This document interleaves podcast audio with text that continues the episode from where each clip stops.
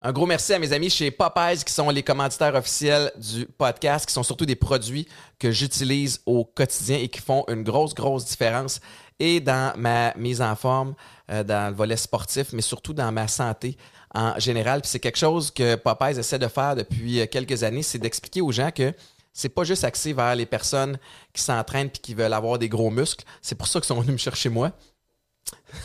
Sans blague, euh, c'est important pour eux autres que les gens comprennent que oui, ça, c'est possible avec les suppléments qu'ils vendent, mais surtout d'avoir un, focus sur la santé en général, santé physique et santé cognitive.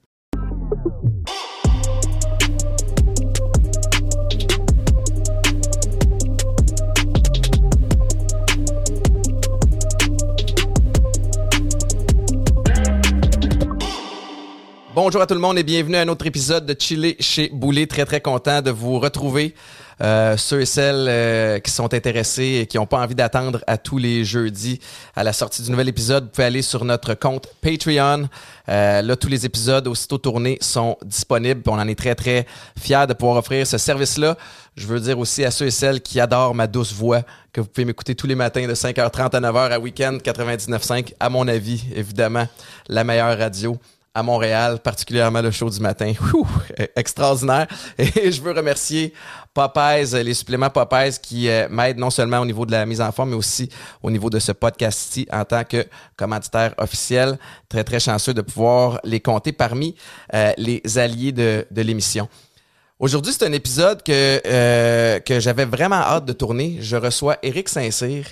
Eric, T'es pas un, visage ou un nom euh, ultra connu dans le showbiz montréalais. Moi, j'ai lu ton livre qui s'appelle À l'ombre du sommeil, euh, du soleil, pardon, euh, où tu, tu, parles de ton ascension dans le monde de la finance. Tu parles évidemment aussi de ton arrestation à Miami, de ton séjour en prison. Moi, je suis intéressé évidemment par ton histoire qui est particulière, mais aussi comment tu t'es relevé de, de tout ça on peut, cette conversation-là peut aller dans, dans 10 000 directions. On s'en est parlé en dehors des ondes. Très, très content que tu aies accepté. Merci, euh, merci d'être ici. Bienvenue. Après toutes ces années-là, euh, est-ce que euh, est-ce que tu es encore. T'es-tu nerveux de parler de, ton histoire? Tu as quand même écrit un livre là-dessus, mais j'imagine que ça, ça réouvre certaines plaies ou? Ça arrive à l'occasion que ça me rend émotif, mais je suis pas nerveux d'en parler. J'en parle vraiment ouvertement. Quand je rencontre des gens, veux, pas, c'est fascinant. Quelqu'un qui est allé en prison aux États-Unis, tout le monde a des questions. Pas n'importe quelle prison. Je, les invite, je suis sûr qu'il y a quelque chose qui, qui travaille, pose des questions. Euh, dans ma nouvelle entreprise, euh, je fais beaucoup de B2B, donc je rencontre des hommes d'affaires sans arrêt. Puis la grande majorité, ils ne savent pas je suis qui. Ils mm voient arriver, OK, propriétaire de telle entreprise, on sait faire référent à toi, on voudrait faire affaire avec toi. Et euh, à ce moment-là, pour ces gens-là, je finis toujours mon meeting en disant écoute, si tu googles mon nom, tu vas faire le saut, fait qu'on va mettre ça tout de suite J'envoie toujours une copie de mon livre par la suite. Euh, on en parlera peut-être un peu tantôt quand on parle du retour. Euh, des fois, ça m'a aidé, des fois, ça me nuit, mais non, j'essaie d'être le plus ouvert possible. Puis s'il y a des gens ont des détails ou quoi que ce soit, je pense que c'est la bonne approche à, prendre. Puis tu sais, pour, pour les gens qui, euh, qui ne te connaissent pas ou qui n'ont pas lu ton livre, qui nous écoutent, euh, peut-être commençons du, euh, du début. Tu as, as, eu une ascension fulgurante dans le monde de la, finance. tu es allé aux quatre coins du monde pour permettre à des gens de, de, de, de croître leur, leur patrimoine. Puis, euh, puis bref, est-ce que tu veux peut-être m'expliquer un peu de comment tout ça a commencé? Bah, moi, j'ai été engagé par une grande banque à charte canadienne à la sortie de l'université. C'était à une époque où c'était difficile de se trouver un emploi. Là. Vraiment, on parle des années, euh, des années 10, des, fin des années 80, 83, 84, dans ce coin-là, si je me souviens bien. Et euh, on était 1% à se faire recruter sur le campus. Wow.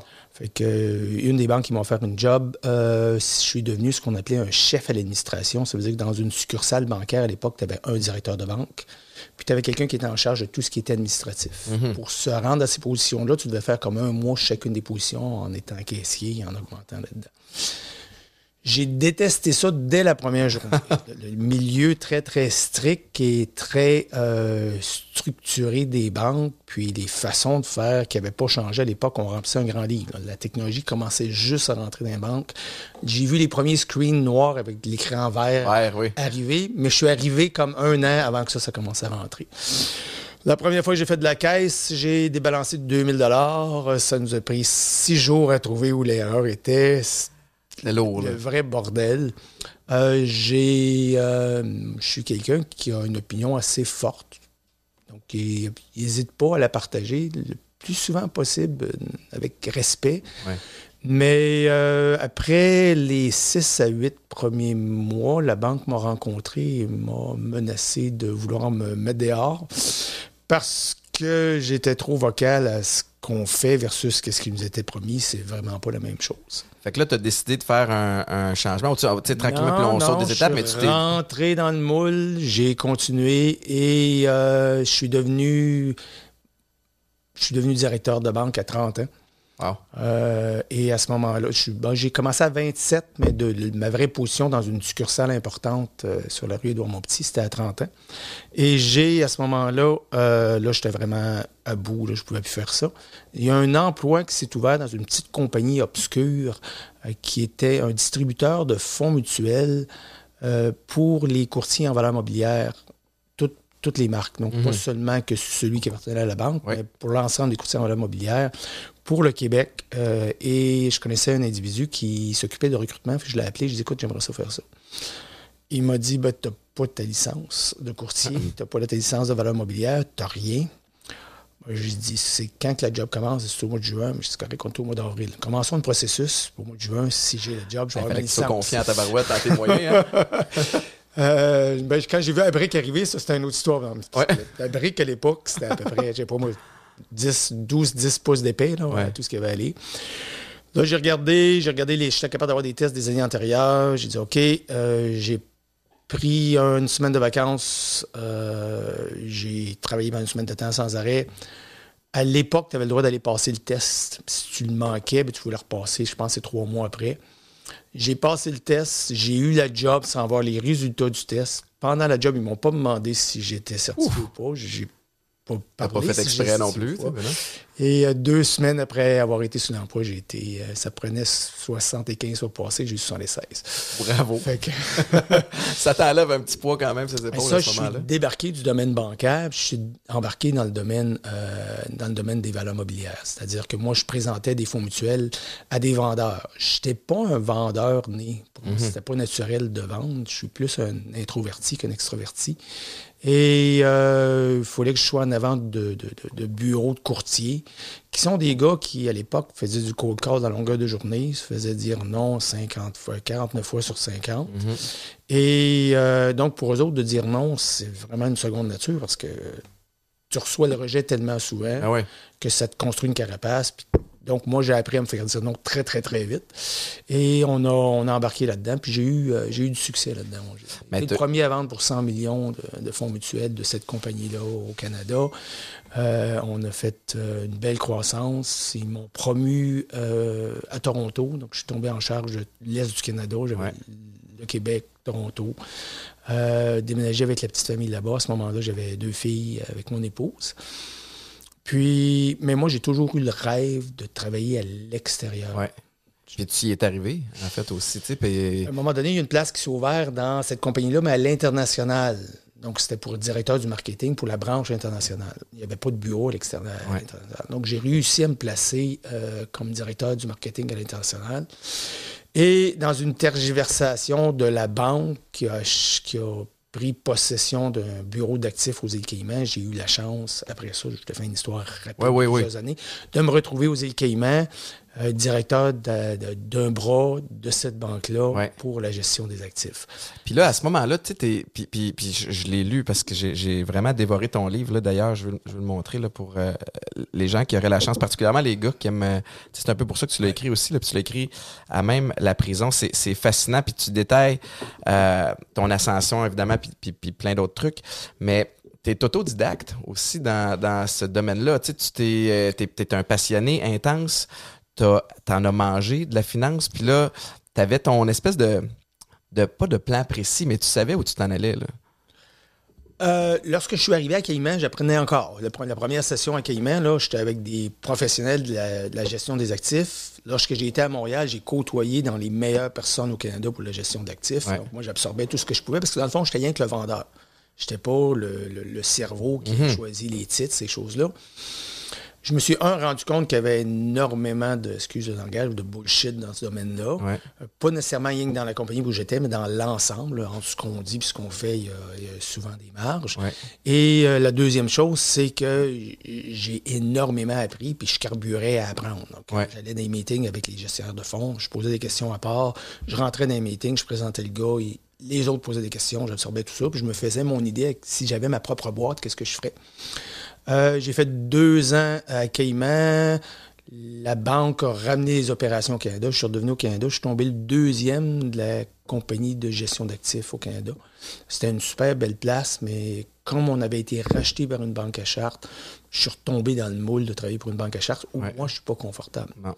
Parce que t'as, t'as décidé de partir à ton, à ton compte ou. Je me suis fait approcher par la plus grosse compagnie de- de- d'assurance vie dans les Caraïbes. Et euh, on m'a offert un pont d'or pour déménager à Trinidad et Tobago Ouais. et d'aller euh, d'aller partir un bras de gestion d'actifs pour le, re- pour le retail, des fonds mutuels, ces choses-là, mais avec carte blanche. Moi, j'ai dit que si je vais là, ce que j'accumule depuis 10-15 ans, je veux être capable de l'implanter de la façon que je veux. Qu'est-ce qui arrive à un. ben, en fait, je, je- je sais exactement où je me dirige avec cette question-là, mais euh, je me souviens plus si c'est à Caïman ou, euh, ou à Turks and Caicos que c'est arrivé, mais tu es arrivé là, euh, c'était connu que tu gérais euh, beaucoup d'actifs, que tu avais du succès aussi toi-même vous avez été attaqué à ta maison? C'est ça, c'est pas, pas Turk and Caicos, c'est Trinidad et Tobago. Trin- excuse-moi. vraiment pas je, le je même. mêle, parce qu'à donné, tu parles de Turks and Caicos là-dedans aussi. Euh, Trinidad et Tobago, c'est, euh, c'est- si vous regardez les Caraïbes, là, tu descends la queue, là, de chez moi, je voyais le Venezuela. Donc, c'est vraiment dans le sud, c'est la dernière île de, de- de la chaîne des îles des, des Caraïbes. Euh, c'est un endroit extraordinaire. Tu as 51 bon, mettons 41 de, de descendance africaine, 40, euh, 40 de descendance indienne. Puis le 19% qui reste, c'est un mix toutes les autres places. Chinois, caucasiens, puis tout ce gang-là mélangé ensemble. Ouais. Euh, Il y a deux Miss Monde, une Miss Univers d'une île où il y a 4 millions de personnes, un pays où il y a 4 millions de personnes, si je me souviens. C'est, les gens sont beaux, les gens sont grands, les gens sont forts. Euh, la bouffe, c'est extraordinaire, mais en même temps, tu as une criminalité qui est, qui est débordante. On connaît beaucoup le, la Jamaïque pour son crime, mais Trinidad, c'était pas loin derrière. Dans ces années-là, il était numéro un au monde pour le kidnapping. OK. Fait que moi, j'habitais dans une propriété en montagne, quand même assez près de mon, bu- euh, de mon bureau, mais euh, qui, était, euh, qui était gardé. Donc, pour rentrer dans le compound des, des propriétés de luxe, euh, il y avait un garde, mais ils sont passés la nuit par-dessus la montagne à pied. Puis le matin, quand je suis arrivé, il y avait. bon, c'était la journée, il faut aller passer nos examens médicaux pour avoir le droit de rester long terme sur, sur l'île. Ouais. Et quand j'ai ouvert la porte de garage, quelqu'un qui courait vers moi avec une mitraillette dans sa main, m'a pointant dans le visage. Ça réveille raide un peu. Ouais, puis ma première réaction, c'est un peu bizarre, parce que je me suis toujours demandé pourquoi, mais ma fille me suivait par en arrière, fait que j'ai couru vers le gars, au lieu de reculer. Ouais. J'aurais peut-être eu le temps de reculer puis de refermer la porte de garage. J'aurais peut-être mangé une balle aussi. J'ai aucune idée. Fait que moi, j'ai couru vers le gars en disant Wow, wow, wow, là, c'est quoi ton problème? Puis ça a donné la chance à ma fille. Puis ta fille avait quel âge? Euh, Chloé, elle avait 12 ans à ce moment 12 ans. Fait qu'elle a reviré de bord puis elle est allée chercher Ouais, sa mère. J'en ai une de 12 ans puis une de 4 ans à ce moment-là. Puis il y a maman qui est en dedans aussi. Les trois sont dans la maison. Ah, ben ouais. C'est une gigantesque maison construite à, à flanc de montagne, c'est-à-dire que l'espace de vie est en haut. là. Ensuite, tu descends aux chambres. Puis là, quand ils l'ont construit, ils se sont rendus compte que le sol n'était pas assez solide. Il a fallu qu'ils fassent un troisième étage. Donc, tu avais comme une salle de balle en bas. C'était c'était beaucoup trop gros pour nous. Ouais, ouais, ouais. On- à, à l'époque, fallait que tu- c'était le boom de l'huile. Il fallait prendre ce qu'il y avait disponible parce que les, les- les magnats de l'huile, ils prenaient toutes les Ben oui. d'importance. Ça, Là, on l'a attendu, on l'a eu. Ça me fait super belle place. Et euh, il me rentre dans, le- dans le garage, il m'attache les mains. C'est cinq jeunes hommes, cinq ou six jeunes hommes, cinq si je me souviens bien, euh, qui ont entre 16 et 13 ans. Qu'est-ce qui te passe par la tête à ce moment-là? Ben, sur le coup, là, tu te rends compte que tu te fais kidnapper. Il y a deux choses qui te viennent. J'avais suivi des cours de kidnapping à mon emploi où ils m'ont dit, ils disaient si tu quittes la propriété, tes chances de survie, donc si tu pars avec les, les gars, tes chances de survie sont en bas de 50% Oh boy. Si tu es capable de rester sur place, tu demeures en haut de 50% Moi, je suis un gars de statistique. Gestion, le SEO, tout ce que je fais dans la vie, c'est un- les chiffres, c'est Ouais. super important. Fait que ça, ce chiffre-là, il, il est sorti tout de suite dans ma tête. Euh, sur le coup, je me Parce suis que autres, est-ce qu'ils voulaient t'amener? Ils voulaient-tu t'amener à quelque Ben, la première chose qu'ils ont fait, c'est qu'ils m'ont mis sur le dash de la voiture. Donc, j'avais une Ah. BM fournie par la compagnie. Mais ils recassent la face sur le dash de la voiture. Puis il me dit On a été engagé pour te tuer. Je comprends à peu près les, les accents. Là, je venais juste d'arriver sur l'île. C'était Ouais. pas si clair que ça. On a été engagé pour te tuer. Je comprends plus ou moins ce qu'il me dit. Il me met le gun sur la tête, puis il clique. Oh. Le gun, c'est-tu enrayé? C'est probablement plus une façon de me casser Ah complètement. ouais, pas. l'intimidation. L'urine commence à couler sur le bord de ma jambe. tu sais. Puis c'est de peur, là. Je pensais pas que c'était vrai, mais c'est vrai. Ah ouais, hein? Fait-. Puis là, quand j'ai senti la réaction de mon corps, ça m'a choqué. Fait que j'ai dit fuck, je vais pas mourir ici en pissant sous moi. Mhm. Puis là, je me suis reviré de bord, puis j'ai What the fuck do you want? Puis tout ça passait en anglais. Il a pris son gun, puis il m'en a donné un coup en pleine face. Là, ça l'a cassé l'os en dessous de mon arcade sur hier ici. Là, j'ai probablement eu une commotion, j'ai été sonné un peu. Puis il me dit appelle ta famille. Et euh, là, j'ai appelé ma femme. Ce qui. une- Encore aujourd'hui, j'ai honte d'avoir appelé ma femme. Mais sur le coup, j'étais complètement perdu. Ah j'ai ouais. appelé ma femme, comme de raison, elle est assez brillante pour pas être venue. Ben oui. Euh, là, ils m'ont traîné dans la maison. Donc, ils me battaient, puis on, ils faisaient pièce par pièce pour essayer de trouver du cash, de l'ordinateur, de- tout ce qui avait de la valeur. Pendant ce temps-là, cette maison-là, on avait une pièce de rangement au côté qui était comme construite à l'extérieur de la structure de la maison, dans la structure qui était disponible par une porte. Mais quand tu es dans la maison, tu as l'impression que c'est une porte qui mène vers dehors, quand ça mène vers un autre un bâtiment qui est attaché. Mais qui- mon épouse avait réussi à se cacher là. Et, euh, mais là, les le cellulaire, le seul cellulaire qu'il y avait, c'était celui de ma fille, qui, lui, avait plus de jus. Ouais. Fait que euh, eux autres étaient pris là. Puis à l'époque, ce qui se produisait, c'est que si tu. Bon, ils violaient les enfants, ils violaient les femmes, ils battaient les hommes. C'était vraiment, vraiment dur comme, euh, comme endroit. Euh, moi, je continue mon train en les suivant. Euh, on fait le tour de la maison. On a aussi une, euh, une aide ménagère avec nous à la maison qui, elle, a réussi à se cacher dans une pièce en bas puis à, barrer la porte. Quand on arrive en face à cette porte-là, il me dit ben rouvre la porte.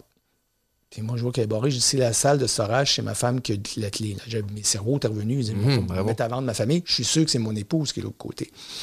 Et. Euh, fait que les autres essayent d'ouvrir la porte, ils cognent un peu, il se passe rien. J'ai un de mes chiens de l'autre côté qui refuse de jumper. Il devait sentir la peur ou quoi que ce soit. Là. Pas un son. Wow. Ça, je l'ai appris plus tard. Donc, on continue dans la maison. À un moment donné, les gars ils trouvent une hache. Puis à Trinidad, il n'y a pas de hache parce qu'il n'y a pas vraiment de gros arbres à couper. là. C'est plus de la broussaille, donc c'est des, c'est des machettes. Ouais. Ils sont tous excités de voir une hache. Ils se mettent à jouer avec la hache autour de moi. Je me regarde les doigts. J'espère qu'on va mettre ça de côté rapidement. Euh, ils font le tour, ils trouvent pas ma famille. Pendant ce temps-là, mon épouse est capable d'appeler de l'aide en rechargeant le téléphone en attendant cinq minutes. Euh, donc, l'aide s'en vient par la montagne. Eux autres se font appeler par un checker euh, en walkie-talkie. Donc là, là, tout se met à se basculer. On retourne dans le garage et ils me disent ouvre le coffre du garage. Mais moi, j'ai- c'est lui qui a mis les clés. Je les ai pas, je suis attaché. Là, il essaie d'ouvrir le coffre du garage par eux autres mêmes, mais ils partent l'alarme sur la voiture. Là, le stress, les fusils sont dans les airs, tout le monde crie. Ah ouais, parce que les autres avec sont nerveux, là, sont. euh, Ben oui, ça, ils sont tous dopés, ils Ben sont ouais. tous à t'as 14-15 ans. Un, la vie d'un homme, ça tient pas à grand-chose parce qu'il faut que tu fasses plaisir au gars pour que tu travailles l'autre Mhm. bord. Puis deuxièmement, ben, je- ton front cortex n'est pas développé tant que ça. Là, tu penses vraiment à toi, puis le reste, c'est euh, c'est plus ou moins important. Euh, moi, j'ai repris ma, ma- Je suis redevenu un, papa de famille à ce moment-là, où que là, je me suis choqué, j'ai comme viré de bord. Je me suis défait des liens que je sentais qui n'étaient pas durs. J'ai ramassé les, les- clés du gars. Ah, il dit rouvre le coffre, j'ai ouvert le coffre. Il dit embarque dans le coffre. Là, j'ai hésité. Mon 50% m'est revenu dans la tête. Euh, il dit rouvre la porte de garage. J'ai ouvert la porte de garage. Euh, puis j'avais un pied dans le coffre. J'ai pas embarqué dans le coffre. Quand j'ai ouvert la porte de garage, eux autres savaient que les autres s'en venaient. Ils sont tous partis. en Ils sont partis en courant. Là, à ce moment-là, je suis plein de sang, moi, parce qu'ils m'ont frappé une autre fois, puis j'ai du sang qui coule. Ouais. Tu sais, une coupure au front, paraît pas, mais ça saigne beaucoup. Fait que euh, là, je cherche ma famille dans la maison. Il n'y a personne qui me répond. Je suis tout seul. Le groupe s'en vient. Le gars, finalement, il me sonne à la sécurité. Il dit On, on est arrivé, on peut avoir des problèmes, on va vous aider, M. Saint-Cyr. Fait que là, je sors dehors, au gars qui vient m'aider, puis je lui serre la main, c'est merci d'être venu m'aider, puis c'est bien gentil. Pareil comme si j'étais dans une rencontre d'affaires, mais j'ai du sang partout, les autres, ont l'impression que je vais tomber à Ben ouais. je vais être mort. Euh, en fin de compte, ça s'est déroulé comme ça. Je suis rentrant dedans. J'ai finalement trouvé mon épouse, c'était caché où avec les filles. Je suis rentré pour, euh, pour m'occuper d'eux autres un peu. Ils devaient capoter, eux autres? euh, ben oui. Quand de me voir capoter, il, il pensait que j'avais un couteau dans le dos, que je tomberais en avant d'eux autres. Ben oui. Mais l'adrénaline, elle, elle roule tellement fort. Tu sais, as fait des sports professionnels, des, des- des tournois, des choses comme ça. Mais quand, quand ta vie est sur le bord, là, Pareil, là. tu, euh, tu te détaches et tu- pareil comme si tu flottais, puis à un moment donné, tu deviens super cartésien. C'est comme Mhm. tout, tout, tout. Là. Tu, tu vois très, très, très clairement la situation. En combien de temps ça vous a pris vous remettre de ces événements-là? Moi, j'ai été super correct pendant deux, trois, quatre jours. Puis après ça, j'ai commencé à faire des flashs où je perdais la mémoire. Je conduisais en, en ville, puis là, je savais plus où je suis rendu. Puis là, je me suis super émotif, les larmes plein les yeux. Ça, ça a duré un an probablement à avoir des problèmes, à avoir des, des, des, euh, des angoisses ou des peurs subites, à rentrer chez nous le soir, puis sortez pas du char, aller checker à la maison. Des, des peurs qui sont pas fondées, quand même que c'est une place qui est rough, là. Ça arrive Puis- pas à tout le monde. Tu sais, ta, fa- ta femme et toi, euh, vous êtes des adultes. Tu es capable de, de- de- de comprendre quand ça va pas, tu dois processer l'information. Mais tes deux filles, 12 et, et 4 ans, Quatre ans. comment tu comment t'es sécurises? Après, comment tu rassures? Nous, on est excessivement ouverts avec nos enfants. On n'a pas là, de. Fait qu'on dit clairement ce qui s'est passé. Euh, ça semble pas vraiment avoir créé de traumatisme. Wow! Aller en prison, ça a été plus dur, Ouais. probablement pour mes filles, que, que ça. Euh, la plus jeune, ben, elle était trop petite un peu. Là, elle m'appelait face de patate après ça, puis elle trouvait ça bien drôle. puis euh, la plus vieille, elle voulait avoir sa liberté, elle était sur le bord de la- de l'adolescence. Je pense qu'elle réalisait que si c'était pour montrer un peu trop d'émotivité, bon, on l'aurait rattraché puis proche de chez nous, de Ah nous ouais. autres. Fait que, elle a laissé. Elle veut dire on la retenait plus parce que là, non, non, tu peux pas aller coucher là, non, non, tu peux pas faire ça. Au début, mais on essayait aussi de, de se maîtriser. là. Outre euh, cet épisode-là, qui, en est, qui en est tout un, je pense que ton, euh, ton passage à Trinidad puis aux, aux autres endroits où tu as travaillé euh, était somme toute plus positif que, que négatif. Tu as, trippé Ah ouais, moi, quand même moi, à faire ça.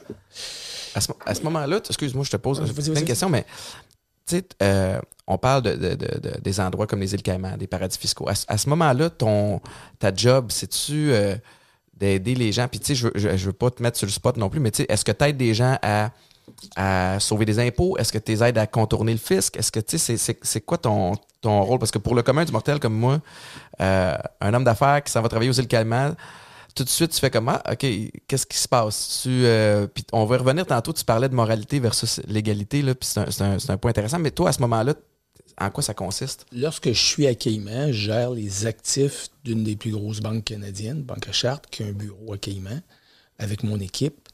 Euh, à ce moment-là, ben, à Cayman, tu ne demandes pas aux gens s'ils payent leurs impôts. ou pas. C'est aussi simple que ça. Si dans les banques à Chartres canadiennes, c'est évident, quelqu'un fait ne prendra pas. Euh, Il y a, d'autres juridictions pour ça. Il fut un temps, les années 70-80, c'était le Far West. Il y a des îles. Tu sais, Cayman, c'est le cinquième plus important centre financier au monde maintenant. Fait qu'il y a beaucoup de structures, beaucoup de choses qui se font. Donc, la plupart de l'argent que, que tu prends, euh, il y a une structure qui lui permet d'être légalement offshore. Euh, ça ne veut pas dire que la personne qui la met offshore est légale, mais ça veut dire qu'elle a fait une structure à Panama ou ailleurs qui fait que quand l'argent pénètre à Cayman, l'argent est, est clean. Rendu là, Il n'y a pas de problème. Ouais. Euh, à Trinidad, c'était beaucoup d'argent local. Je faisais pas de. Il n'y avait pas d'offshore à Trinidad. Et Trinidad, c'est pas un centre offshore. Il y a 25 ou 30% de taxes. Euh, je- tu payes de la taxe sur ton salaire, etc. Donc, à Trinidad, il n'y avait pas, euh, il y avait pas de, de côté euh, de fiscalité ou d'évasion fiscale.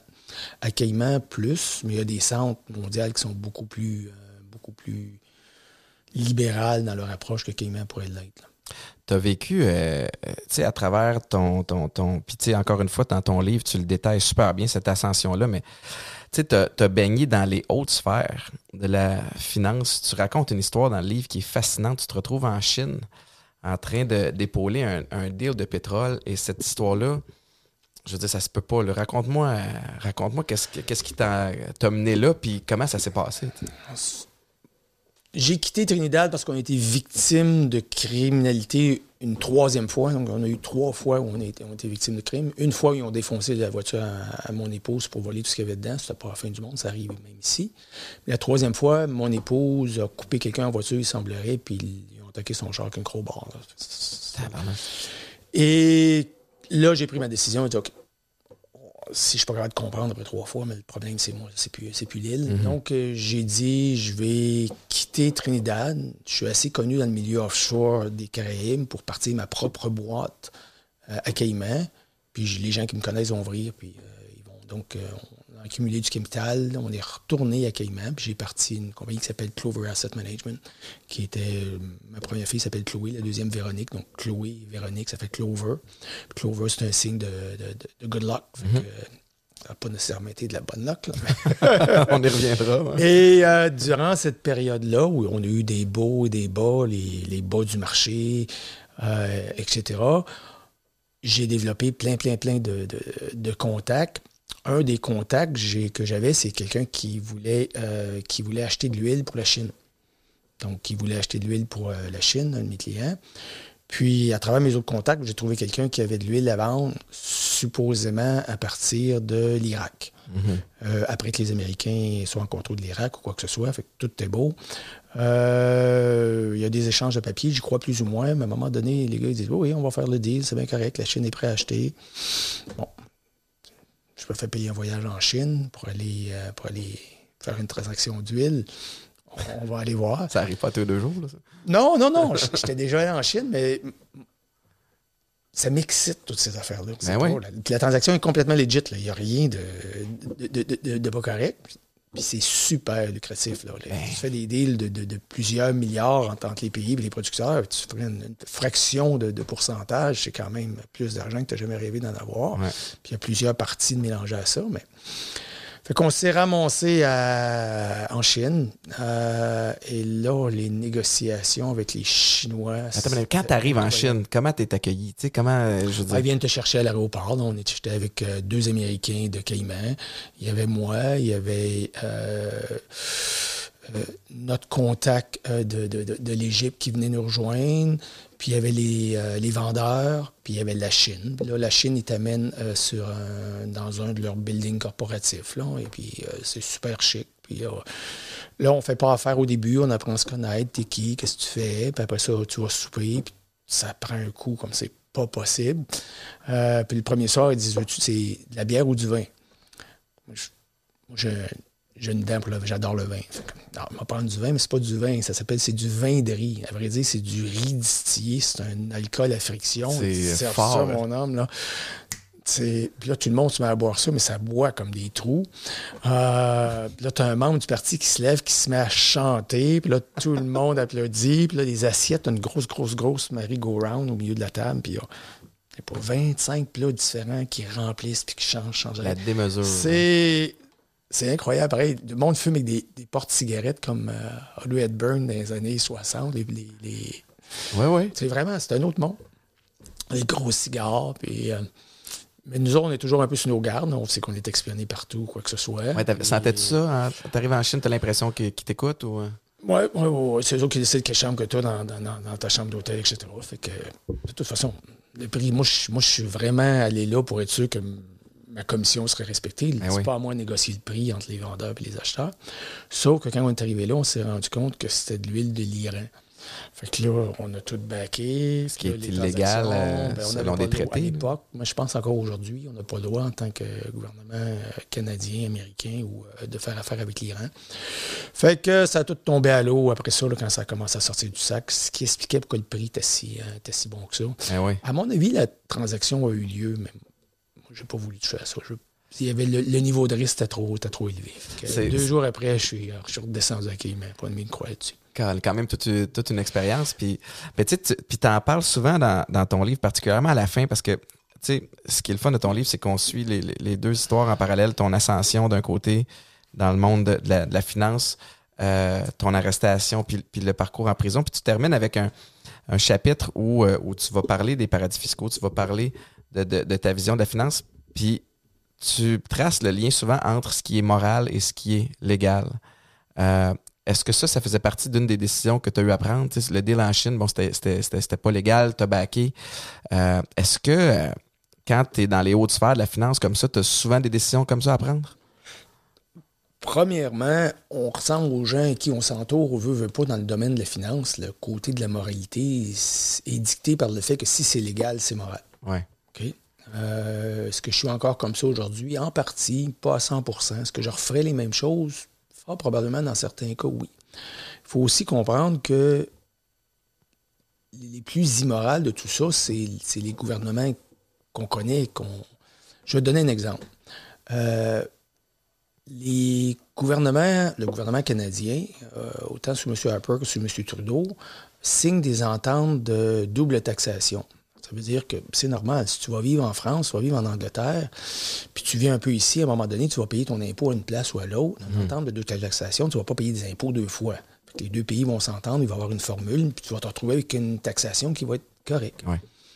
Mais en échange de laisser tomber le secret bancaire, le gouvernement canadien signe des ententes de double taxation avec des centres offshore.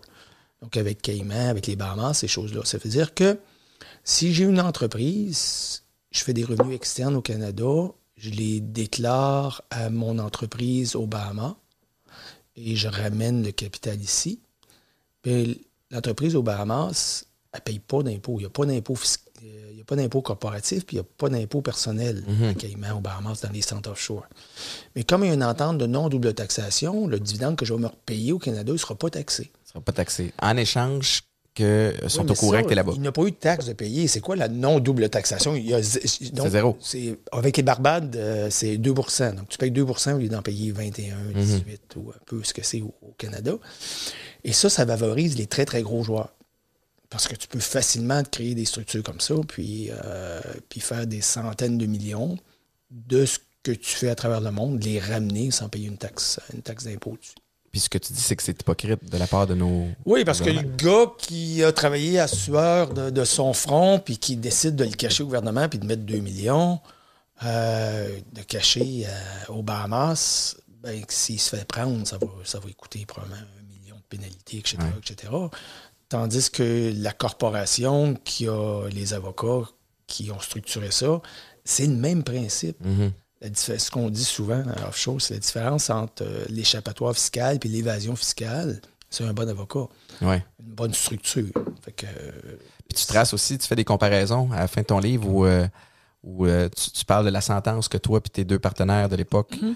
ont eu versus certaines banques qui pouvaient détourner des fonds par, par, des dizaines de milliards. Puis qui, eux, Il y a une banque française qui est détenue en partie par des intérêts québécois d'importance qui qui a été reconnu coupable d'avoir fait deux choses, euh, du offshore et aussi d'avoir euh, aidé euh, l'Iran, qui ont été condamnés à 10 milliards de, pénalités, mais personne qui a fait une journée en prison. Ben non. Nous ben autres, c'était une transaction de 200 000 qu'on n'était pas au courant. Moi, je n'étais pas au courant que ça venait de. on peut reprendre l'histoire un peu au début. Je suis allé chercher un, excellent vendeur. Quand j'ai commencé à croître beaucoup, je suis allé chercher le meilleur vendeur de l'île, un Américain, un jeune homme, gars euh, probablement 15 ans plus jeune que moi. Et euh, Josh, euh, je l'ai entraîné. C'est un, vendeur. C'était pas un gars qui connaissait beaucoup l'actif. Je lui ai dit, écoute, c'est pas compliqué. Rentre-les, moi, je vais fermer va chercher mhm. des clients qui ont de l'argent à mettre offshore, moi, je vais les fermer. Et euh, quand tu passes ton entrevue de départ chez toi, assure-toi que ce n'est pas de l'argent du crime organisé, assure-toi que ce n'est pas de l'argent qui vient. Terrorisme. Du terroriste, terroriste, c'est important, puis assure-toi que ça ne vient pas du crime en tout. Quelqu'un qui ne paye pas ses impôts, à Caïman, tu n'as pas le droit de demander à quelqu'un, dans la loi, tu n'as pas le droit de dire Hey, tu payes-tu tes impôts? Mhm. Ça fait pas partie. Il n'y a pas d'impôt à Caïman, donc tu n'as pas de raison à demander Tu payes-tu tes impôts? Et nous, on ne prend pas d'argent d'Américains direct lui, étant qu'il est américain, puis à l'entreprise. Pourquoi vous ne prenez pas d'argent d'Américains? Ah, c'est trop compliqué. C'est trop risqué. C'est trop. On ne veut pas d'argent des Américains. Mhm. Euh, parce que l'évasion fiscale, c'est un crime civil au Canada, si tu veux, mais là-bas, c'est un crime, c'est criminel, c'est l'enfer. Fait que des Américains, on n'avait pas. Je n'avais pas comme client. Mais Josh, lui, est américain. Il a 8500 contacts d'Américains. Fait qu'une fois de temps en temps, il m'en présente un, puis on n'en prend pas, on n'en prend pas, on n'en prend pas. Puis il y en a un, les gars descendent nous voir, puis c'est 2 millions, ils vont nous donner 200 000 de suite, c'est un tout petit compte. Euh, parce qu'offshore 200 000, c'est vraiment petit. Euh, je l'ai refusé six fois. On est devenu chum avec les Tu gars. refusé à cause qu'il est américain. Oui, parce qu'on ne peut pas le prendre. On prend pas de- d'argent américain. Ça, c'était très, très, très clair.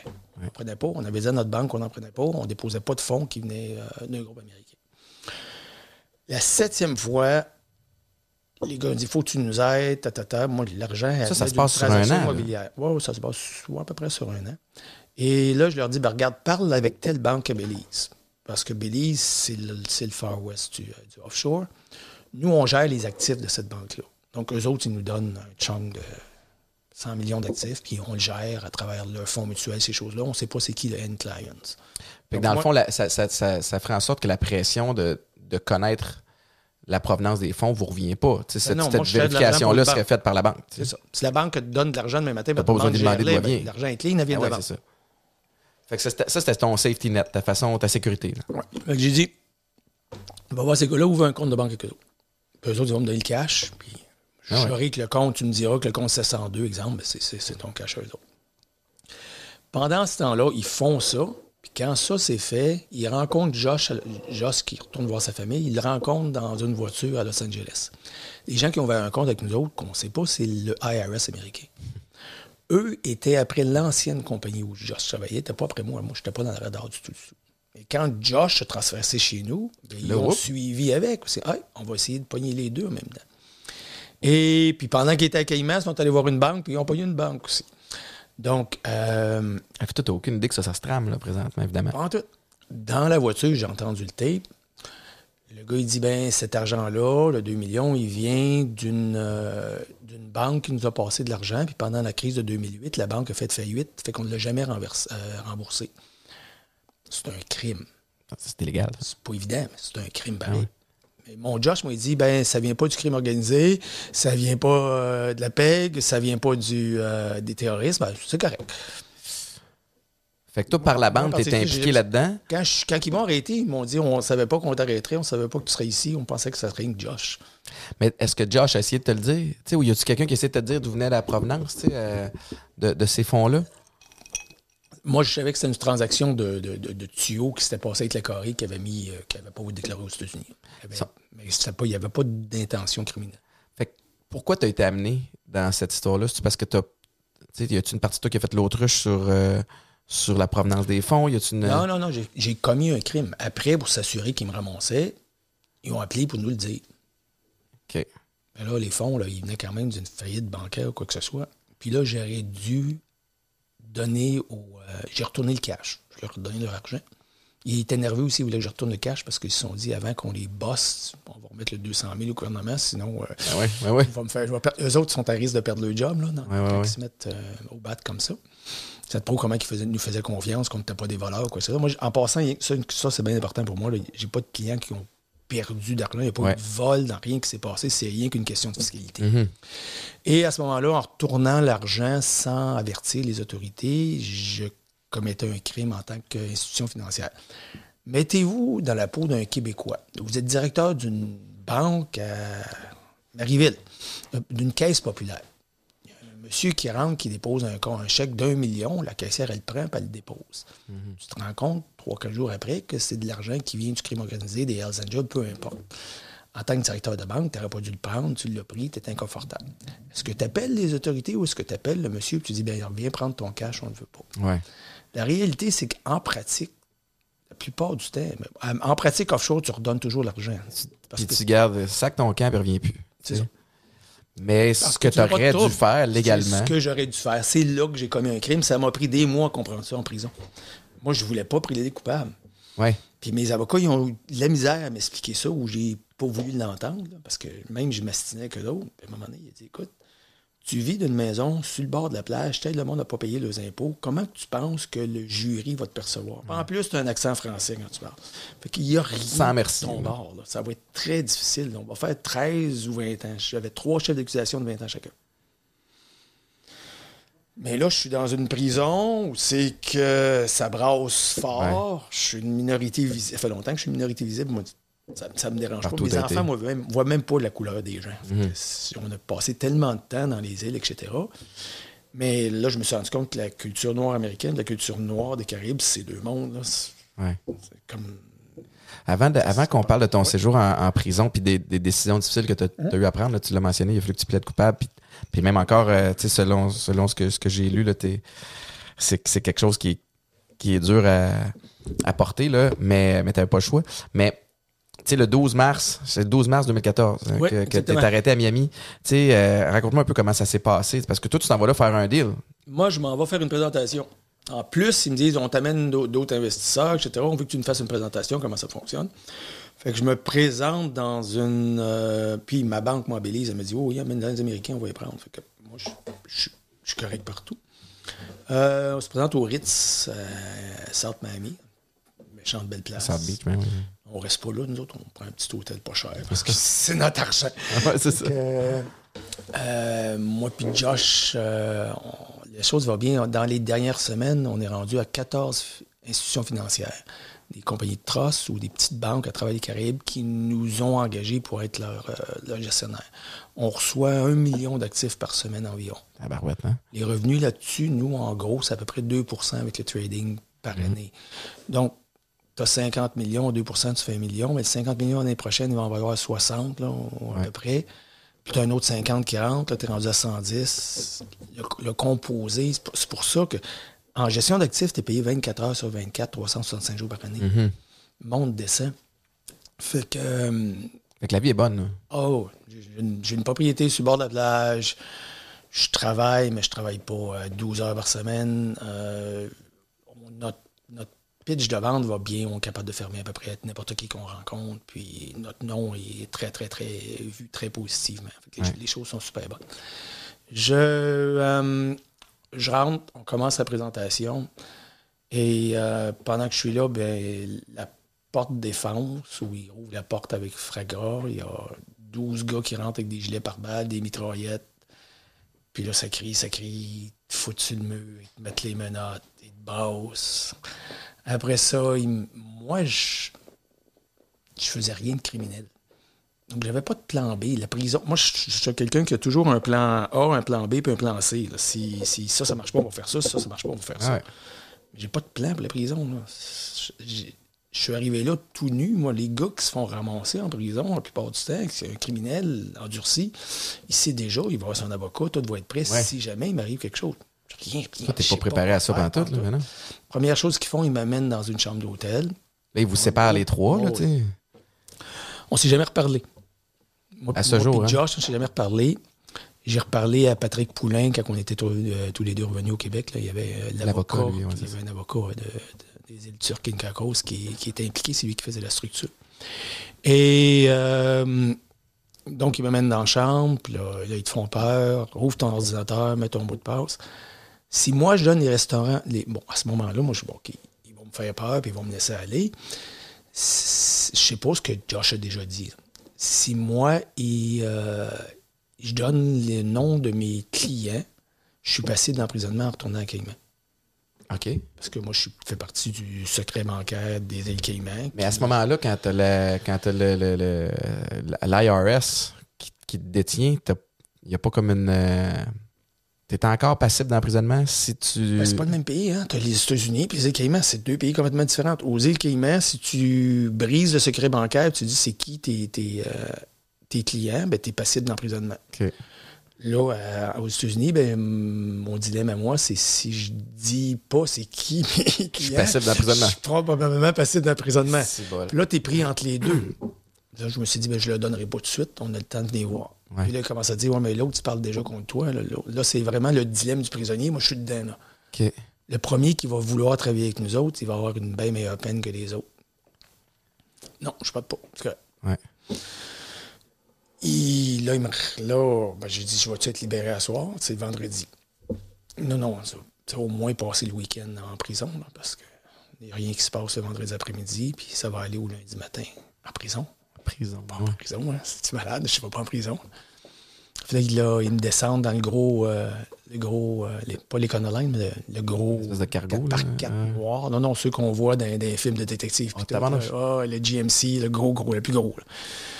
Là, ils me mettent en ça. Puis là, ils me font assis en arrière. Puis là, tout le monde se met à parler de week-end. Qu'est-ce que tu fais en fin de semaine? Puis tout.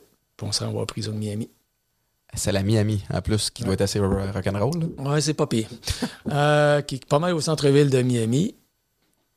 Mais là, ils me processent, donc ils me mettent dans une cellule.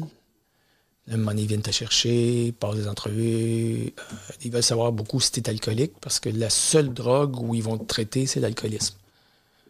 Si tu es sur l'héroïne, ils vont te mettre dans, dans une pièce, puis ils vont te laisser là pendant une semaine, puis ils vont te ressortir après. Mhm. T'en mourras pas.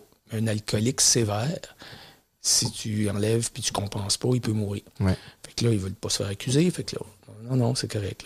Il n'y a, a pas de problème. Puis là, ils me mettent au trou. Ils me descendent dans le sous-sol, ils rouvrent une porte, c'est sale, c'est dégueulasse. tu te dis à, que- à quel point je suis pas un danger dans la vie, tu sais? Ah, ben là, après ça, tu t'en rends compte, c'est parce qu'ils veulent que tu parles. Ouais. Fait que là, ils me mettent dans le trou. Moi, je, je voulais vivre dans le sud. Pour la- mon premier driver, c'est que j'ai toujours froid. Moi, il peut faire 120 dehors, je suis super bien. Je peux aller faire mon jogging là, à 11h30 l'après-midi à 100 degrés, puis je trouve ça extraordinaire. Ouais. Je, suis un, je suis un lézard. Je, je déteste le froid. Puis il me blasse l'air climatisé, là, il doit faire euh, 50 en pièce. Il n'y a pas de couverture, rien, puis il me laisse là toute la nuit. Là, j'ai commencé à écrire mon livre sur un bout de papier. J'avais un papier que j'avais rempli. J'avais laissé le crayon dans mes poches. Puis j'ai commencé à écrire avec ça. Ils m'ont mis la Chine. Non, ça pas là, c'était beige. Là. C'était une espèce de, de deux morceaux beige. Et euh, le matin, je suis allé pour mon arraignment, là, pour euh, déclaration de, de quoi je suis accusé. Est-ce que j'ai besoin d'un avocat ou est-ce qu'on veut m'en fournir un? Moi, je sais rien. Ils m'ont pas laissé faire d'appel. Tu n'as pas le droit de faire un appel à longue distance. Mon épouse est à Caïman. Elle, elle ne sait pas je suis où. Ça fait 24 heures, je suis pas en contact avec ma famille, ce qui arrive jamais. On se parle trois, quatre fois par jour. Ah. Je, euh, je m'en vais là. Là, La peur, tantôt on parlait de, de pisser dans ses culottes. Euh, c'est la première fois de ma vie que les genoux se mettent à... Non, la deuxième fois de ma vie, c'est arrivé en bateau. Une fois, les genoux se mettent à, me coller. Je suis pas capable. Je tremble d'une façon... Je suis pas capable de raider. Ouais. Je passe en avant du juge, j'ai personne avec moi, tu es complètement tout seul. là, puis il y a plein de... t'as une lignée de criminels. Donc, ils te mettent, pour commencer, ils te mettent des chaînes aux pieds, ils mettent des chaînes à la taille, ils accrochent tes mains après les chaînes à la taille. Là, tu descends dans un deuxième sous-sol, puis peut-être un, un kilomètre ou un demi-kilomètre plus loin, c'est le palais de justice. Tu es en dessous de la terre. Puis là, tu marches avec des petits pas de grand-mère parce que les chaînes sont trop courtes. Ça fait super mal parce que les chaînes coupent le, le- le tendon de tes pieds en arrière. À un moment donné, tu développes des trucs. Ça se peut pas traiter le monde de même. Moi, non, on est comme une série d'animaux. Tout, tout, tout, tout, tout, tout, tout. Puis toi, ça défie toute logique aussi à ce moment-là. Tu fais, je suis dans un rêve, comment je fais pour sortir de là? Ben là, en temps de 24 heures, ta vie a bousculé. là. Ce, que tu, ce que tu étais, tu n'es plus. Tu n'existes plus. C'est un numéro. En fait, tu as un numéro, puis quand le gars te donne ta carte, il dit prends-les par cœur, parce que maintenant, c'est ton numéro. Puis comme on te demande de t'identifier, c'est ton numéro, c'est ça. là. Fait que. euh, Puis, veux, veux pas, les gars qui sont là, en prison, là, il y a deux sortes de monde. Il y a les gens qui qui sont dans d'autres, en bonne partie parce qu'ils en prennent aux États-Unis, non pas nécessairement parce qu'ils en revendent. Mhm. Puis il y a les criminels endurcis. Puis ces deux-là, la plupart du temps, ils sont déjà allés en dedans. Ouais. Fait que le récidivisme est très, très, très fort. Puis la prison, j'ai l'habitude de dire que c'est un, euh, c'est un sport de pauvre. C'est un sport de pauvre, c'est un sport de couleur.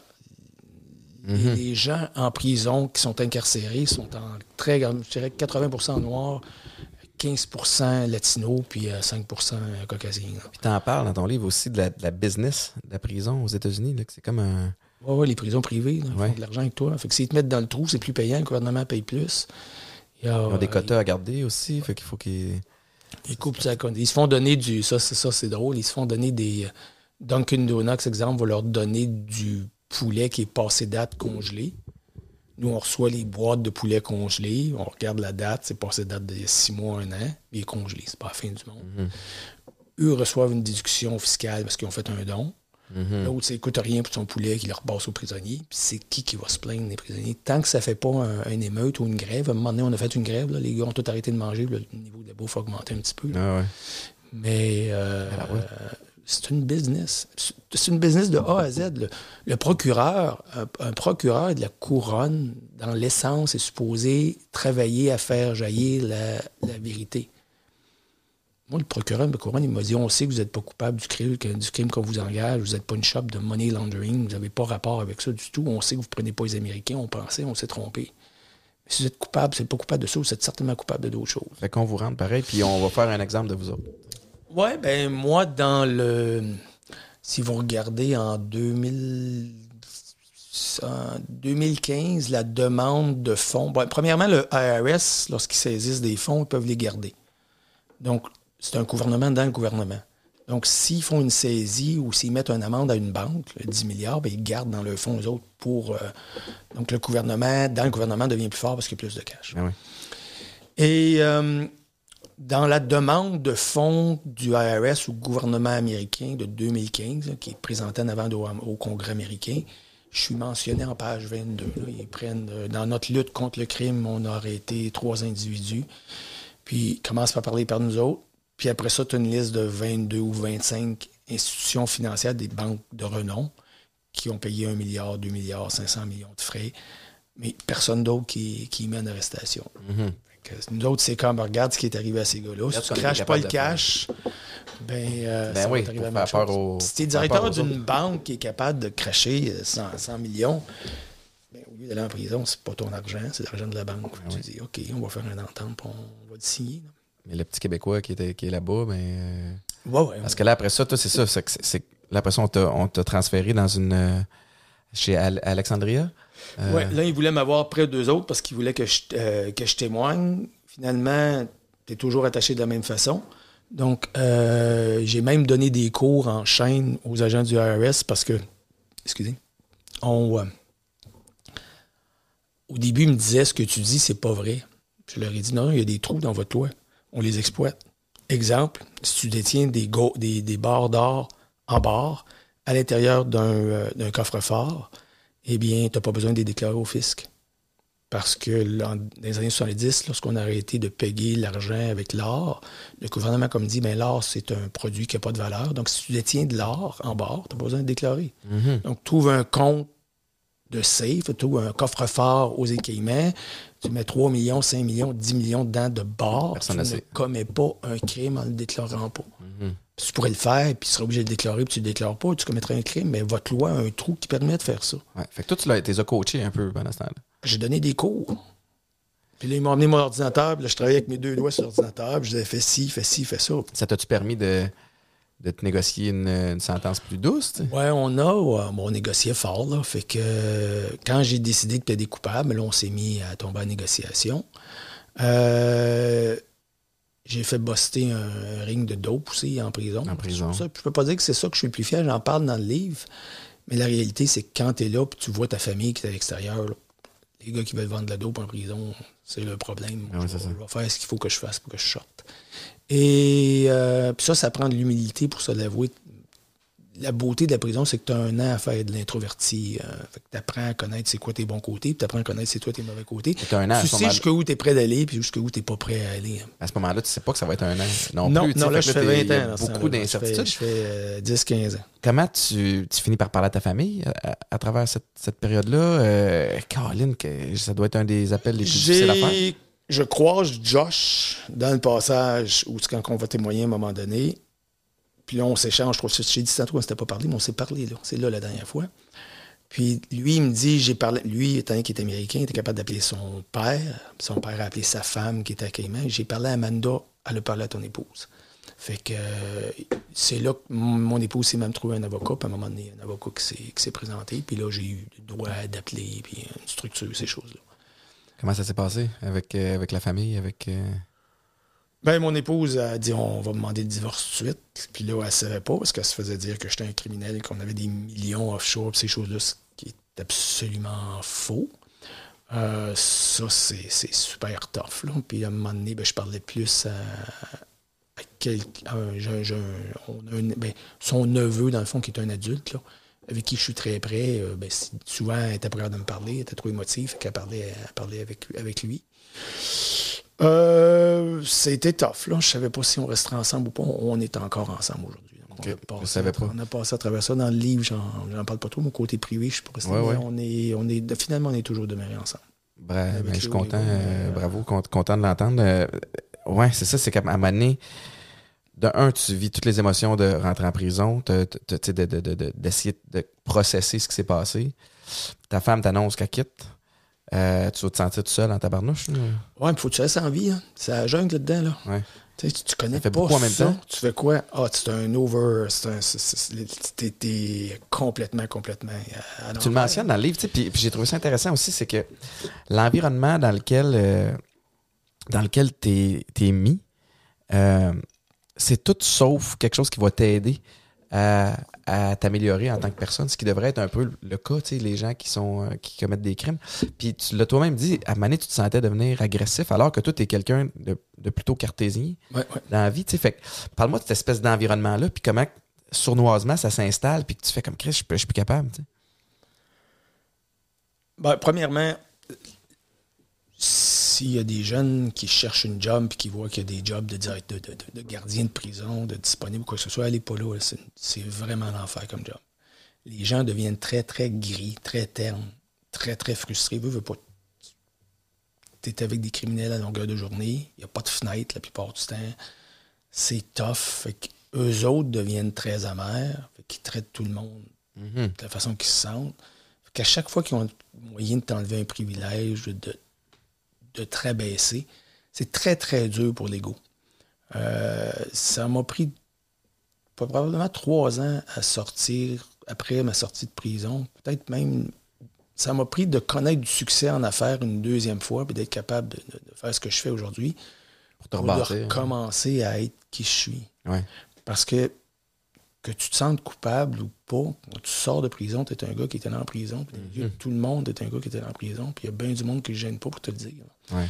Quand tu recommences en affaires, puis il y a du monde qui t'ont dit oui, puis que tout commence, puis que tu racontes ton histoire, puis qu'après ça, ils te disent non, ben là, tu te dis, ben, je devrais-tu le cacher ou pas? Mon épouse, moi, tu parle pas de ça. Non, non, non, je, Ouais, peux pas. Il y a 10 millions de pages dans. Tu fais dans Google, moi je connais ça un petit peu. Là. Ouais. Tu googles mon nom, là, tu vois qu'il y a 10 millions de pages où mon nom est mentionné. J'ai fait la première page du Wall Street Journal. Je pourrais me cacher. mais ça, puis ça fait partie de moi. Je, je vais parler de quoi, ça, on va prendre un verre? Ouais. Un gros trou dans ma vie, qu'est-ce que tu as fait dans la vie? Bon, ouais, j'étais gestionnaire d'actifs, puis aujourd'hui, tu fais du SO. Ouais. C'est un drôle de move de carrière, ça, hein? Ouais. Euh, T'as raison, mais je pense que tu fais bien de, de- de le mentionner. Puis les gens qui vont rester vont rester, puis ceux qui vont quitter, mais ça sera, ça sera comme ça. C'est le bout que, que tu contrôles pas. Tu vas avoir fait, euh, grosso modo, un an de prison. Tu vas avoir été transféré un petit peu partout. 367 jours. 367, euh, exactement. Euh, puis, euh, puis tu vas finir avec. euh, c'est ça, tu vas avoir eu le temps de négocier ta sentence qui était plus clémente que ce que tu avais anticipé. Mais même là, le, la- ben, le, le- le procureur a demandé pour 31 mois. Ouais.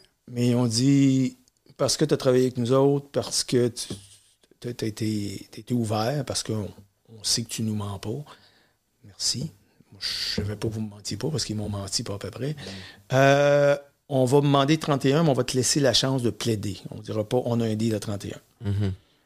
Fait que moi, j'ai plaidé en avant du juge. J'avais écrit ça, c'est un texte. C'est le texte le plus important que j'ai écrit de ma vie. Ouais. Qu'est-ce que je vais dire au juge? Tu peux pas dire je me sens pas coupable. Faut que tu, faut que tu montes du remords ou quoi que ce soit. Mais je voulais pas jouer le, la- le mélodrame non plus de dire euh, je voulais pas me flageller publiquement. Il fallait vraiment prendre la, la barre.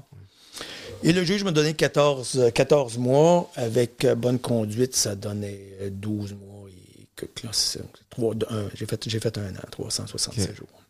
Puis, euh, tu sais, quand tu sors de là, là, parce que je veux, euh, ton histoire est fascinante, puis, puis je en même temps, on a, on a couvert, puis ben, ben, d'ailleurs, euh, on va faire un tirage aussi pour ceux qui veulent lire le livre. Eric a été assez euh, gentil pour en amener, pour que d'autres puissent profiter de, de, de cette histoire-là. Mais j'aimerais ça qu'on parle du après, parce que c'est quelque chose qui me. qui- euh, je suis curieux de savoir, tu sais, bon, tu sors de là, tu as l'impression que c'est écrit dans ta face que tu as fait de la prison. Euh, clairement, tu peux plus retourner en finance. Euh, tu sais, fait que. Oui, oui puis non, hein, j'ai pas de dossier criminel au Canada. Fait que j'aurais pu, mais je recevais même des appels des gens qui voulaient que je travaille avec eux autres, mais c'est évident que les gens qui voulaient que je travaille avec eux autres, c'est pour faire des affaires que j'aurais Ben, voulu faire au Canada. Ce que tu fais au Caïman, tu le fais au Caïman. Au Canada, je peux pas te donner de conseils euh, fiscaux. Puis ça me tentait pas, puis j'avais perdu la piqûre. Ouais. Mais légalement, j'aurais pu aller rechercher une licence puis tomber un planificateur financier. Ça serait chercher le trouble un petit peu aussi, quand même. Ben, c'est ça. Tu sais, les gars, je connais ça. Fait que C'est dingue que tu connais ça, si tu retombes dans le domaine, les gens qui vont venir te voir, ils vont venir te voir parce que tu connais ça. Ouais. Puis là, tu as parti une autre entreprise, une de, de SEO, référencement C'était sur plus le long web? que ça, oui. J'ai, euh, j'ai passé un an à viroiter. j'ai, été vraiment... Le livre finit pas bien. j'étais très, très pressif pendant un bout. Là, ça, ça filait pas bien. Euh, ce que j'ai pas écrit dans le livre, là, ma phrase la plus importante que j'ai pas écrit dans le livre, parce que c'est venu après que j'ai publié le livre. À un moment donné, en partant, tu as l'euphorie. Tu es sorti de prison. Tout est beau, tout est extraordinaire. Puis là, l'hiver pogne. Puis là, ton épouse va travailler, tu es pogné tout seul chez vous. Ouais. Puis là, t'as pas rien à quoi, à quoi te rattacher. J'avais le livre à écrire au début qui m'a tenu du temps. Lorsque j'étais en prison aussi, j'ai. euh, J'en parle pas dans le livre, ça tu vas trouver ça intéressant. Parce que tu as eu euh, Geneviève récemment là, de Sushi à la. J'ai. euh, j'ai discuté avec ma fille, moi, est chef exécutif. Était chef exécutif à Dubaï à l'époque. Après ça, elle était aux îles Vierges britanniques. On parlait au téléphone ensemble. Puis moi, j'avais la chance de lire sans arrêt en prison. Quand j'écrivais pas mon livre, je lisais. Je travaillais de, de, donc de 3 heures le matin à 9 heures le matin dans la cuisine. Après ça, euh, c'est lecture toute la journée où je m'entraînais. Je courais puis euh, je, je lisais. Et je lisais euh, le Wall Street Journal puis le New York Times d'un couvert à l'autre. C'est extraordinaire la, la quantité d'assommage. On n'a pas le temps de faire ça dans nos ordinaires en prison que je l'avais. C'était l'apogée des Uber et des Airbnb de ce world à ce moment-là. là. Aujourd'hui, les gens sont plus critiques, mais c'était vraiment l'ouverture des, euh, des marchés euh, pour, euh, pour l'économie de cycling economy ou peu importe, là, d'économie où tout le monde peut participer et faire, faire ses choses. Et euh, moi, je suis un amateur de cuisine. J'adore manger, mais j'adore faire la cuisine aussi. hein. Dans le livre, j'en compte, j'ai gagné Ouais. le, meilleur concours, chef ouais. aux îles Caïmans. Euh, Mais j'ai jamais été un professionnel. Là. On, on est des amateurs, puis ça paraît quand on fait la cuisine qu'on est des amateurs, mais on aime ça, on mange bien, puis on, on aime se payer à la traite. Et euh, en parlant avec mon, ma fille, l'idée nous est venue de faire un Airbnb pour les chefs à domicile. Quand je suis sorti de prison, j'ai lancé ça avec un copain. C'est pas moi qui l'ai lancé, c'est ma fille, c'est l'entreprise à ma fille. Moi, je travaille pour elle. Ça s'appelle là, Mium Mium? C'est Mium Mium. Donc, euh, si vous faites chef à domicile aujourd'hui devant votre ordinateur, là, pas mal n'importe où vous êtes au Canada, vous êtes le premier ou le deuxième. On est maintenant dans 75 pays. On a environ 5000 chefs en ligne. Euh, ça demeure une start-up, mais euh, c'est une, entreprise qui a, qui a une belle croissance. Et euh, moi, je la gère, cette business-là, parce que je dois ça à ma famille, je dois ça à, ma fille, puis je fais des choses pour ma deuxième aussi, pour, euh, parce que j'ai un sentiment de culpabilité. On est monté bien, bien gros, puis ils sont tous redescendus euh, par la suite. Et j'avais Mium Mium, ça, ça m'a donné un coup là, de- de- de structurer ça. Après ça, ben, Mium Mium veut, veut pas être une nouvelle entreprise, ça plateau, ça devient stable, ça ramène pas assez d'argent pour ce que ça dépense, tu brûles les capitaux que tu avais ramassés pour, euh, pour le mettre en place, puis là, ça stagne un bout. Et euh, j'ai commencé à travailler à 14 heures, euh, 14 pièces de l'heure la nuit. Je faisais des kiosques dans les, dans les centres de foire. Tabarnouche. Fait que, euh, Mais parle-moi de leçon d'humilité. Hein? de- Il y, a, il y a- il y a quelques Ouais, années, ouais. t'es dans- t'étais Ouais, en. Chine sur un gros deal de pétrole. Je, là, suis- je suis Denis Lévesque dans la journée pour promouvoir mon livre, puis après ça, je rentre pour un chiffre de 12 heures à 14 pièces de l'heure pour faire des, des comptoirs. C'est tough, hein, Chris. partir à 9 ans, mais non, c'est ça. beau dire ce que tu veux, là, ton ego, là, il est rendu Ben, tout, petit, tout, petit, tout petit, tout petit. Et je fais ça euh, pendant quelques mois. Il y a un bonhomme qui m'a donné une chance, euh, qui, euh, avec qui j'étais allé à la polyvalente avec. Que moi, je me souvenais même pas de lui. On a joué au football ensemble. J'ai joué un peu au Ah, football. ok. Euh, et euh, lui a lu mon livre. Puis j'ai besoin de quelqu'un pour m'aider à monter un plan d'affaires. Euh, C'est de connaître ça. Il m'a appelé, il disait Tu peux-tu m'aider pour deux semaines? Je suis rentré dans son start-up. Puis je suis resté là pendant deux ans de temps. Pendant ce temps-là, Mieux Mieux m'a commencé à prendre du, du poids de la bête. Et on se faisait approcher pour faire le référencement d'autres personnes. Regarde, si tu es capable d'amener Mieux Mieux en haut. Parce que moi, ce qui est arrivé avec Mieux, c'est que je n'étais pas capable de prendre l'entreprise à te louer puis de dépenser pour faire du Google Ads parce qu'on n'avait pas de capital. Je rencontrais des gens, le SEO, pour les gens qui ne savent pas c'est quoi, c'est le référencement web. C'est lorsque tu fais une recherche sur le web, d'être capable d'être le plus haut possible pour recevoir des, des clients, des leads sans que ça te coûte rien. Et je parlais avec des firmes, on s'est dit on va mettre un budget de côté, mais tout le monde à qui je parlais n'était pas capable de m'expliquer comment ça fonctionnait. Puis je trouvais ça bien frustrant. Fait que euh, je me suis levé les manches, puis j'ai fait comme en, en- en gestion d'actifs, puis j'ai appris le. SEO de scratch. Euh, j'ai passé des années, puis je m'excuse beaucoup aux premiers clients que j'ai eus parce que je n'étais pas si bon que ça. Mais euh, je suis devenu. Euh, j'ai rencontré un groupe de testeurs aux États-Unis. En SEO, il y a deux branches du SEO. Il y a la, plus grande branche, c'est la religion du SEO. Google est descendu sur cette terre avec ses tablettes, puis tu as le droit de faire ça, puis tu n'as pas le droit de faire ça. Puis tout le monde suit ça. On parle à une machine. On ne parle pas à un gouvernement, on parle à une machine. Mm-hmm pour comprendre une machine, il n'y a rien de plus facile. Si tu pèses sur un bouton, puis ça te donne un bonbon en bas, mais tu sais que ce bouton-là, il, va toujours te donner un bonbon tant que la machine est pleine. Euh, donc, nous, on, teste. Si je mets le mot-clé à tel endroit sur une page où il n'y a pas de mots, a que des lettres ou quoi que ce soit, est-ce que mon mot-clé va ranker? Si je le fais sur cinq pages, je le mets à tel endroit sur une page, puis pas aux autres places. Qu'est-ce qui score le plus? Ça, c'est un test de base. Mais des tests comme ça, on a au-dessus de 300 de faits. Et maintenant, on a des outils, je pourrais te compter ça un peu plus quand on parle du SEO, mais qui sont vraiment, vraiment poussés, qui me permettent de prendre du SEO scientifique. Fait que moi, que Google me dise n'importe quoi, je peux te dire c'est quoi les trois facteurs les plus importants en ce moment. Puis euh, c'est ce qu'on fait. Donc, pour revenir à ça, avec, le, avec Mium Mium, il a fallu que j'apprenne le SEO. Il y a un bonhomme qui m'a donné un coup de main dans sa startup pendant deux ans de temps. C'est pas de sa faute, mais on s'entendait pas à la fin parce que c'était pas mon entreprise. Quand tu travailles à ton compte, tu te mets à travailler pour quelqu'un d'autre. À un moment donné, ça accroche. C'est un, ça, ça, accroche, ça ne marche rien pas parce que je voulais prendre des décisions comme si c'était ma business. Puis, sais quoi, c'était pas ma business. Ah fait que je suis parti à mon compte. En 2019, on a démarré l'entreprise aujourd'hui, on fait du billing dans les 7 chiffres. La, business va très bien. Euh, j'ai 20 employés, j'en ai 6 à temps plein. Le reste, c'est des contractants. S'il y a des jeunes qui cherchent des jobs, qui veulent apprendre le SEO, on les part de scratch. Je veux pas quelqu'un qui connaît ça. Quelqu'un qui connaît pas ça, qui a un esprit analytique puis qui aime écrire. Puis, euh, ben, bravo de, de, t'être remis, euh, remis ça à map. Puis, puis dis-moi, tu sais clairement, tu es quelqu'un d'intelligent, tu as, été capable de monter dans, les hautes sphères de, la finance, tu es capable maintenant de décortiquer, prendre les aptitudes qui t'ont permis de te rendre là puis l'appliquer ailleurs. Tu tripes-tu autant? Autant, ah oui. Ouais. Le SEO, le SEO mettons que tu as une page. As-tu moins de pression aussi? Euh? J'ai l'impression, moi je me mets toujours, j'ai toujours de la pression, je me réveille la nuit, quoi que ce soit. Le compte de mon client, il avance pas. Là, il va pas nulle part. J'ai une centaine de clients en ce moment-là. Et euh, donc, la pression, je me la mets. Euh, donc, il n'y a pas moins de pression. C'est pas vrai. Quand tu quand as un client qui a bien de l'argent, tu te rends compte que dans la journée, tu as, perdu la valeur d'une propriété. Tu viens de perdre 250 000 de son portefeuille. Tu te couches le soir et tu te dis, c'est quand même 250 000 mm-hmm. C'est mes décisions à moi, c'est personne d'autre, c'est moi. Je vais peut-être la regagner le lendemain, là, mais ben. ça, c'est des pressions qui sont, qui sont dures.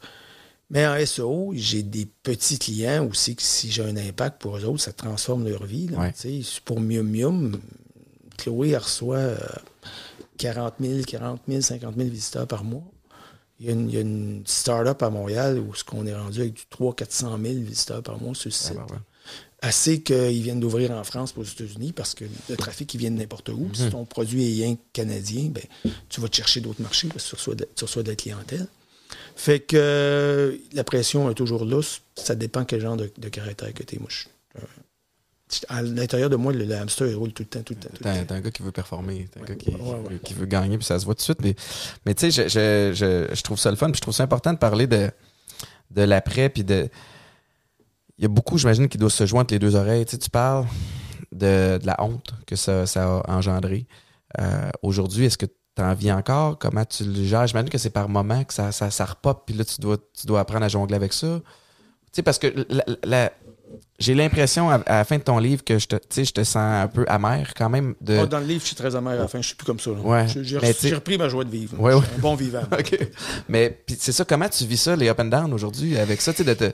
Je me fuel avec ça. Moi, moi le, de, là, je me pose la question avec mon entreprise, est-ce que je veux devenir le joueur le plus important en référencement?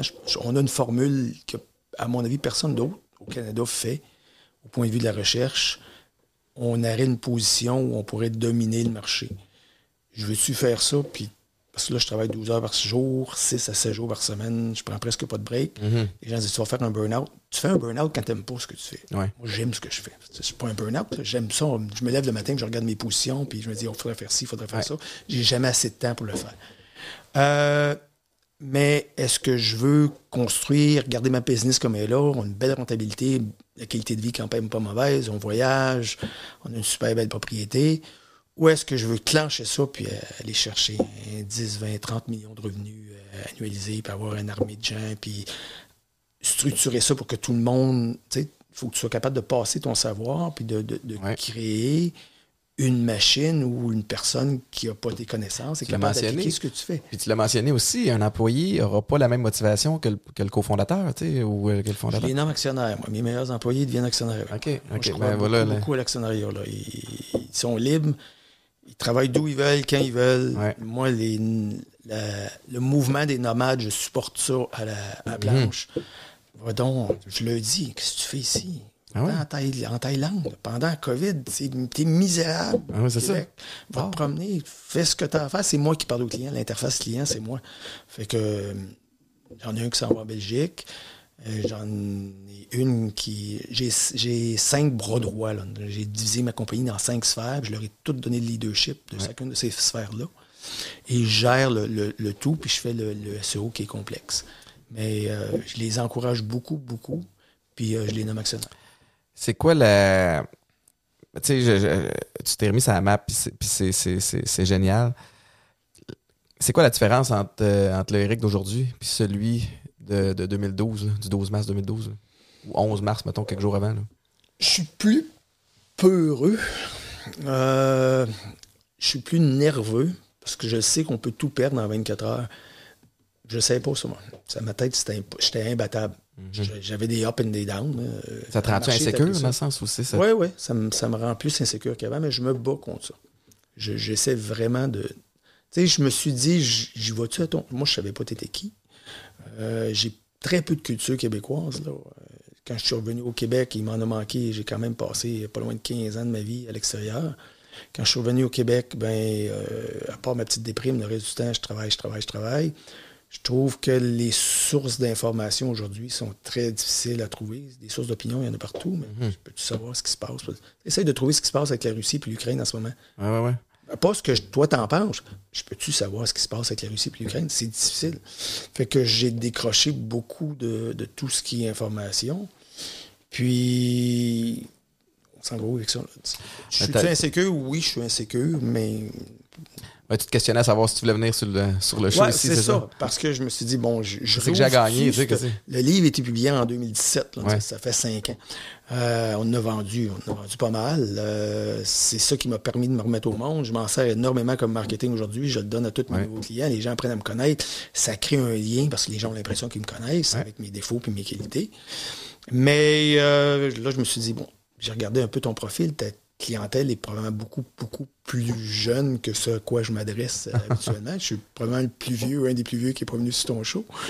Euh, Ouais, hein? euh, mais les gens qui lisent mon livre, ils ont tous dans la fin de la vingtaine, début Ouais. de la trentaine. Mais il y a de quoi de fascinant, tu sais, puis, puis, puis, puis, puis t'as bien, je veux pas dire jouer là-dessus, mais aussi, tu sais, le titre, paradis fiscaux, des mesures et d'échéances, déjà là, tu fais, OK, qu'est-ce qui se passe là? Euh, t'as des histoires qui sont arrivées, t'as une feuille de route qui est vraiment particulière, puis, euh, puis tu l'as bien exprimé, tu sais, c'est ça, je t'ai posé la question aussi avant qu'on rentre en ondes tantôt. T'avais-tu un ghostwriter, c'est toi qui l'as écrit? Tu l'as écrit de la prison, puis tu l'as édité toi-même avec, avec ton, ton, ton éditrice aussi? Moi, j'ai écrit le livre au complet. Je l'ai publié par moi-même sur Amazon. J'ai vendu 200 copies en partant. Euh, mais je savais que c'était pas un produit fini. là. Je- Ouais. Cette version-là avait 500 pages, puis cette version-là avait les vrais noms des, des vraies institutions et des, du vrai monde. Il n'y avait pas de légal qui était en arrière.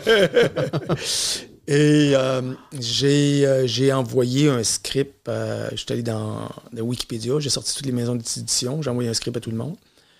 J'ai eu trois qui me sont revenus, deux qui m'ont fait une offre. J'ai pris l'offre de la courte échelle, qui ont la courte échelle qui fait les livres pour enfants. Ouais. Il y a une division pour adultes qui s'appelle Parfum d'encre. Et euh, je voulais vraiment avoir la, la version en anglais, cependant, ce qui n'est pas arrivé. Euh, on l'a lancé. On a eu une couverture médiatique correcte. Euh, mais eux s'attendaient à en vendre plus que ça, je suis pas mal certain. Ah ouais. Le problème, c'est que c'est difficile. C'est un livre qui, sans faire la promotion du offshore, fait la promotion de la liberté d'être capable de vivre offshore. Mhm. je me suis jamais caché, moi, qu'il y a des qualités de vie qui sont meilleures au Québec. Euh, moi, je suis quelqu'un qui déteste le nationalisme, peu importe le pays, mais de se penser qu'on est le nombril du monde, peu importe où ce qu'on reste. les cultures entre humains sont différentes, mais un homme, c'est un homme, peu importe où ce qui est. tout ce concept-là, les gens devraient quasiment être forcés à voyager tout le monde devrait apprendre l'anglais, au moins l'anglais. Mes enfants, moi, sont trilingues. Tu as tellement plus de valeur à ce moment-là.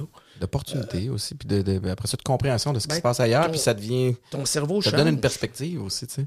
Quand tu manges la bouffe des autres, tu vis dans leurs souliers, que tu es une minorité visible, que tu rentres d'un party, tu es le seul blanc, ça crée un, inconfort qui te permet de mieux comprendre le party que tu rentres au Québec, puis il y a un gars qui est noir, puis qu'il soit venu au monde ici ou pas, il dit, ben, je suis un peu différent. Puis ça, il faut être en mesure de comprendre ça. Puis je pense que ça, a fait de mes enfants des, humains qui sont plus groundés, qui ont plus d'ouverture d'esprit. Puis j'espère que moi, ça me donne une meilleure ouverture d'esprit aussi. Euh, puis aujourd'hui, je trouve ça difficile c'est tellement dur de donner ton opinion, c'est blanche ou noir sur un sujet sans t'aligner 50, 60, 80% de la population. Ah, mais là, c'est un pattern qui revient souvent ici sur le show.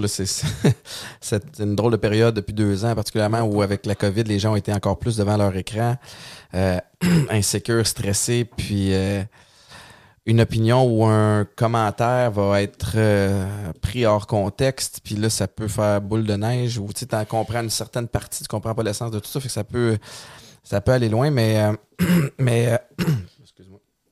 Je suis, je suis content de, de, de t'avoir rencontré. Y a-tu quelque chose que, qu'on n'a pas traité que tu aimerais qu'on, qu'on discute? Y avait-tu quelque chose que tu veux plugger? Ta compagnie SEO? Euh, si vous cherchez des gens qui font du SEO scientifique, qui sont capables de vous expliquer comment on peut vous aider à ranker, euh, prostarseo.com. Vous pouvez prendre un rendez-vous directement avec moi dans le coin droit, prostarseo.com. Le nom a été déterminé par un ordinateur parce que c'est très bon d'avoir le mot SEO ou ou poisson euh, non alcoolisé dans son nom, de façon à être en mesure de mieux, de mieux, de mieux se positionner. Euh, pour le reste, ben, le livre est encore disponible sur Amazon si vous voulez avoir une version euh, digitale. Euh, si, si, vous voulez. Si vous en avoir un, communiquez avec moi, me fait plaisir de vous en envoyer. Il m'en reste quelques-uns. on va en faire tirer ici. Merci, merci beaucoup de les avoir amenés. Puis, puis je, l'ai lu, ton livre. Il est, très, très bon. c'est ton livre qui m'a donné le goût de, de t'inviter. J'apprécie ton, ton ouverture, ton authenticité. Merci beaucoup. Puis Là, tu m'as, parlé de, tu m'as parlé d'atypique là, sur le référencement tantôt. T'es pas fier de nous autres. fait qu'on va peut-être devoir se reparler. Euh, pas de trouble. Éventuellement. Merci de m'avoir invité. Fait plaisir. Bonne chance. Euh, bonne chance pour la suite. Puis euh, merci tout le monde d'avoir, d'avoir écouté un autre épisode. Je vous rappelle que les épisodes sont disponibles sans attente sur notre compte Patreon. Vous pouvez m'écouter tous les matins de 5h30 à 9h avec Mélanie Ménard à Weekend 99.5. Vous pouvez aller magasiner vos suppléments chez Popeyes, je vous rappelle que c'est pas juste pour les gars euh, rasés, musclés. Euh, ça peut l'être, mais euh, pour les personnes aussi qui veulent juste peut-être se rebâtir un petit système immunitaire avec tout ce qui se passe, allez écouter les experts là-bas. Ils sont pas mal mieux équipés que moi pour vous en parler. Merci tout le monde. Bonne journée.